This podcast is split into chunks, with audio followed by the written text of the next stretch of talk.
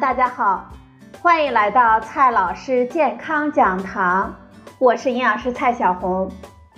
今天呢，蔡老师继续和朋友们讲营养、聊健康。今天我们聊的话题是椰子油减肥的真相。最近啊，椰子油呢突然又大火。其中一个主要的原因就是网络传言啊，椰子油有助于减肥。我们可以在百度上随便搜一搜椰子油，有关减肥的内容啊就层出不穷了。让我们晕头转向的网络信息背后，是不是真的有科学依据呢？今天呢，蔡老师就给大家解读椰子油减肥的真相。首先呢，我们先来看一下椰子油的营养成分是什么。我们在讨论椰子油的功效之前，要先来剖析一下椰子油的具体成分。食品中含有的具体的营养元素是任何相关作用的基础。顾名思义啊，椰子油的主要成分呢就是脂肪，但是椰子油的特征之一就是。椰子油中含有的饱和脂肪比例是非常高的，与其他的常用油脂来相比，椰子油呢位居榜首。简单来说就是，饱和脂肪是我们常说的坏脂肪的一种，它与肥胖、心血管疾病、糖尿病等慢性疾病都有一定的正相关性。也就是说，饱和脂肪的摄入越多。患这些慢性疾病的风险也就越高，这就很奇怪了。椰子油含有这么多的不好的脂肪，为什么说它有减肥的功效呢？这是因为椰子油中的饱和脂肪，绝大部分都是中链脂肪酸，百分之四十四的月桂酸和百分之十六的肉豆蔻酸。正是由于这些中链脂肪酸的存在，才使得椰子油充满了争议。再来看一下中链脂肪酸有什么神奇之处。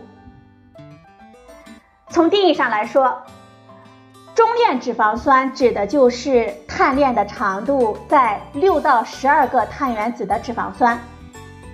通常，在饱和脂肪酸当中，长链脂肪酸占的比例是最大的。而对于长链脂肪酸而言，中链脂肪酸由于分子量小，在我们肠道内的吸收就更加的容易。此外，中链脂肪酸可以直接进入门静脉系统来进行下一步的代谢，不需要绕到淋巴系统和周围组织。因此，相比于长链脂肪酸，摄入的中链脂肪酸堆积于脂肪细胞的机会也就减少了。朋友们听起来是不是太过学术了？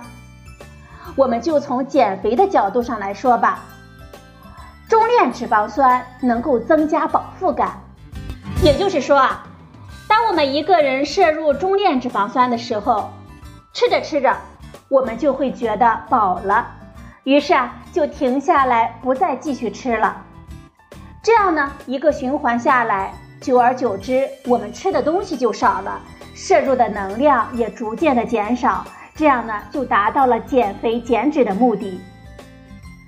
学术界对于中链脂肪酸的研究呢，并不少，有科学家对中链脂肪酸与减肥的相关随机对照试验进行了荟萃分析，并于二零一五年呢，发表在美国营养学会期刊上。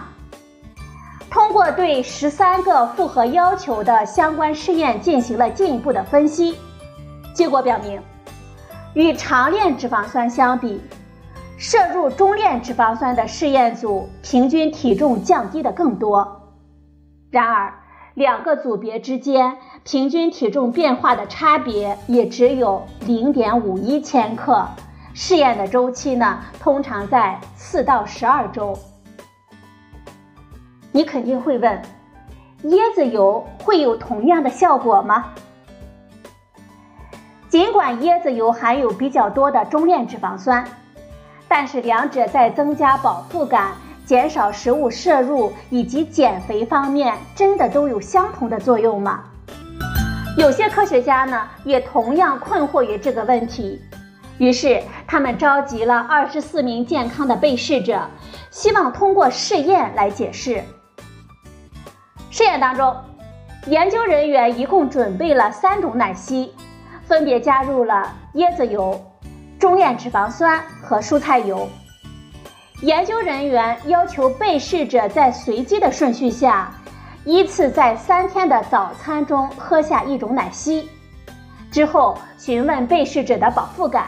并且观察他们在午餐时的食物摄入量。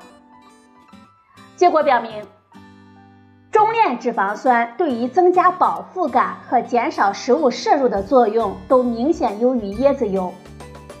另外需要特别注意的是，试验中加入的椰子油有二十六克，大约相当于两大勺的椰子油。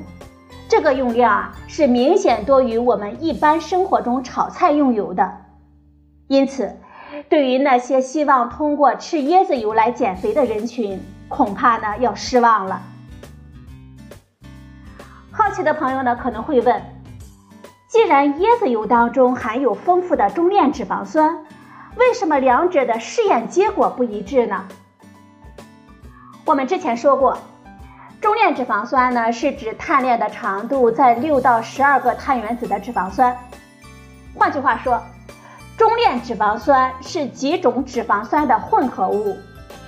通常，我们试验中用的中链脂肪酸与椰子油当中含有的中链脂肪酸，两者具体的成分构成是存在一定差异的。椰子油当中，月桂酸是最多的，占了将近一半的比例。而试验中我们使用的中链脂肪酸，最多的是辛酸、癸酸。月桂酸只有很少的一部分，月桂酸的碳链长度是十二碳，属于中链脂肪酸中碳链比较长的一种，因此，月桂酸在我们体内的代谢也和其他的中链脂肪酸存在着一定的差异，这很可能是导致椰子油和中链脂肪酸效果不一致的原因。另外呢，我们不要忘记。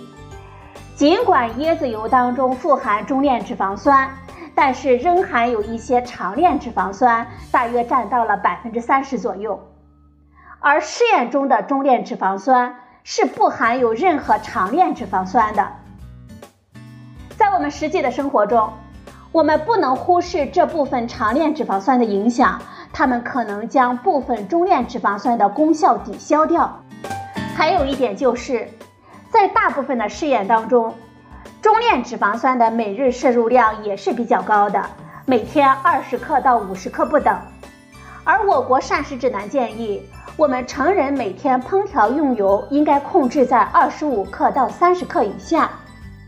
如果按照试验的剂量，那么我们日常生活中每天光是烹调用油就要至少四十克，这明显高于我们膳食指南推荐的标准。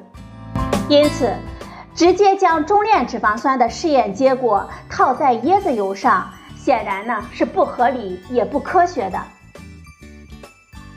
关于椰子油的热潮呢，早已引起了专家们的注意。